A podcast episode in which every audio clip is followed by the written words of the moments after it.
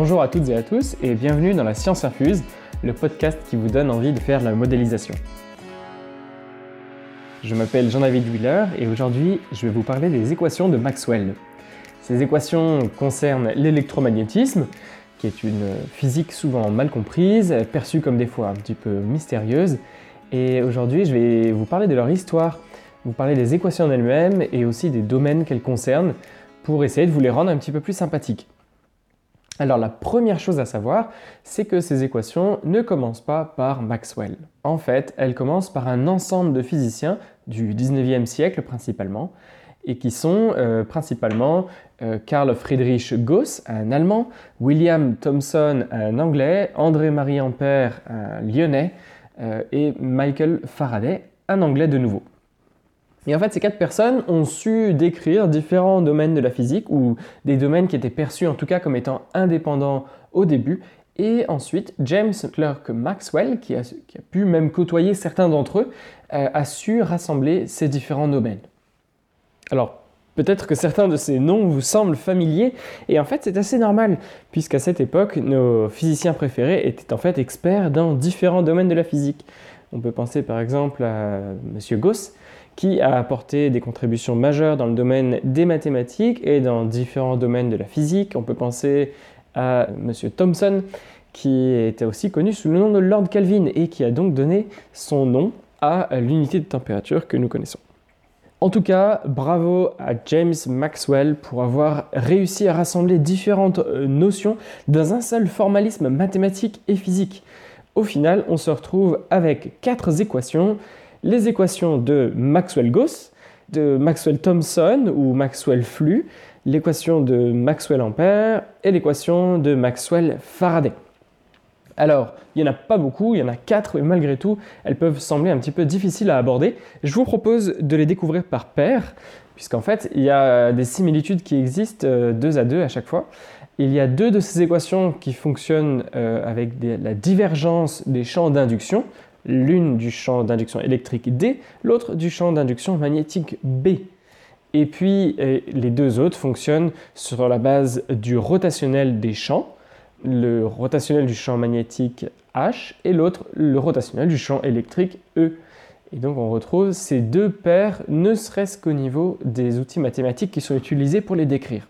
Ensuite, il y a sur le plan physique deux équations qui concernent premièrement le domaine électrique, l'une en divergence, l'autre en rotationnel, et puis deux équations qui concernent le domaine magnétique, l'une en divergence et l'autre en rotationnel aussi. Et, de ces quatre équations, on peut déduire euh, tout le reste. C'est assez euh, intéressant, et ce, dans tous les domaines de l'électromagnétisme. Mais il y a aussi des différences entre ces équations. Au sein de chaque paire, il y a des distinctions. Et si on prend nos deux équations qui fonctionnent sur la base de la divergence, on note que celle qui s'adresse à la divergence dans le domaine électrique, au champ d'induction électrique D, eh ben, on a une divergence qui est non nulle. On a une divergence qui est proportionnelle à la charge.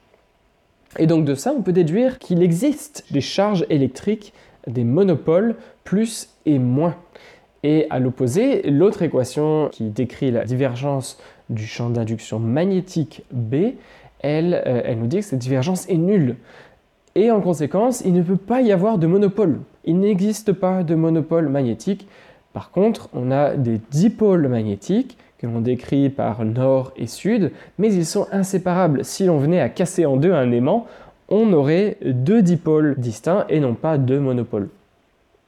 Enfin, une autre chose que cette divergence nulle du champ d'induction magnétique nous dit, c'est que les lignes de champ d'induction magnétique B recirculent, elles reviennent à leur source, elles reviennent toujours à la source. Ensuite, si l'on s'intéresse aux deux équations qui utilisent le rotationnel, on remarque quelque chose qui n'est pas réciproque entre le domaine électrique et le domaine magnétique. En effet, si l'on a un courant électrique constant, il génère un champ magnétique constant. Mais par contre, ce champ magnétique constant ne peut pas induire un courant électrique. Ce n'est pas réciproque, ce n'est pas symétrique. En fait, il faudrait que ce champ magnétique varie au cours du temps pour induire un courant électrique. Et ce courant électrique serait variable lui aussi, il pourrait induire un champ magnétique variable, etc. etc. Cette fois-ci, on est symétrique. Enfin, une dernière remarque sur les équations de Maxwell, c'est que je les ai décrites sous forme euh, locale. Mais par contre, on pourrait aussi envisager de les étudier sous une forme intégrale. Ces formes intégrales portent chacune un nom, à savoir le théorème de Gauss, l'équation du flux magnétique à travers une surface fermée, le théorème d'Ampère et la loi de Faraday. Là où ces équations sont, je trouve personnellement, assez extraordinaires, c'est qu'en fait, elles décrivent tout un tas de phénomènes complètement différents les uns des autres a priori. Et pourtant, ils sont liés par ces quatre équations. Alors, ces domaines sont aussi variés que euh, les ondes électromagnétiques, comme la lumière visible ou les ondes, les micro-ondes émises par votre four micro-ondes à la maison pour chauffer des aliments. Euh, il peut aussi s'agir du rayonnement infrarouge de votre radiateur ou de votre cheminée qui vous réchauffe. Euh, ça, c'est d'électromagnétisme aussi. On peut aussi penser aux courants qui circulent dans nos ampoules, qui nous permettent de nous éclairer. L'éclairage est lui aussi, on l'a dit, régi par ces quatre équations. On peut aussi penser aux plaques à induction qui nous permettent de chauffer des aliments. On peut encore euh, penser aux dispositifs électroniques que vous utilisez actuellement pour écouter ce podcast.